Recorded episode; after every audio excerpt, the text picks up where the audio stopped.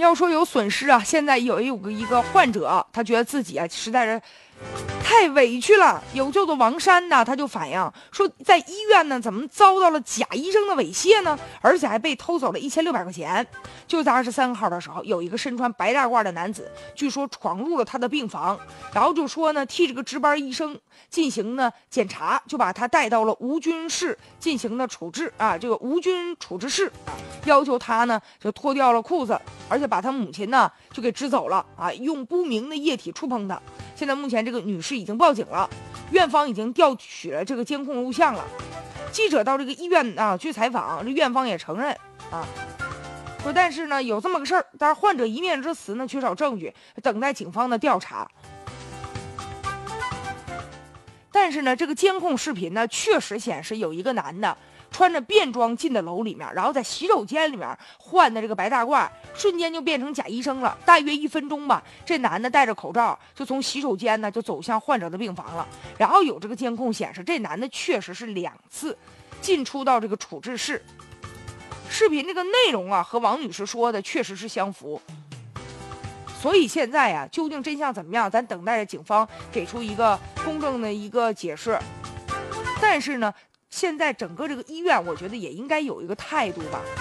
可是呢，记者采访的时候，这个院长助理的解释吧，让很多人听起来不舒服，感觉像在推脱，像是托词。他认为什么呢？说这医院每个房间都写上了贵重物品自行保管，那就是对这个患者起到警示的作用了。而且还问记者啊，那穿白大褂进屋的就都是大夫吗？你怎么能这么轻易的就相信他呢？而且和这个男的就在这个无菌室啊。逗留这么长时间，这王女士你为什么不反抗啊？从这话当中啊，感觉好像这王女士被猥亵了，还是王女士自己的责任呗？是自己做的不够好呗？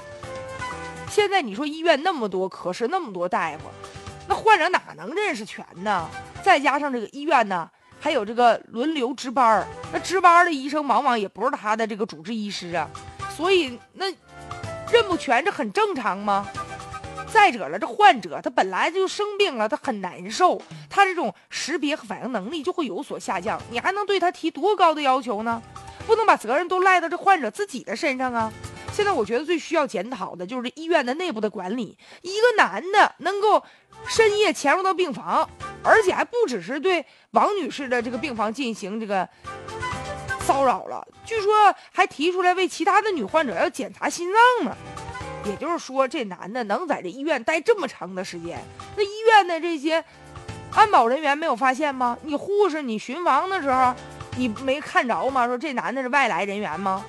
更重要的就是这男的对这个医院的相当熟悉，他能带着这个女士进入到这个无菌处置室，而且待这么长的时间，这冒牌医生闹出这么大动静，那其他的人就值班的医生护士全然不知，这事儿让人觉得挺费解的。再者了，无菌室啊。那里面有一些急救的药品，外人轻易的进入了，咱还担心呢。这男的是不是带了一些病菌呢、病毒啊进入到这无菌室了？而且他会不会顺道除了偷钱之外，可能再偷点医疗器械呀？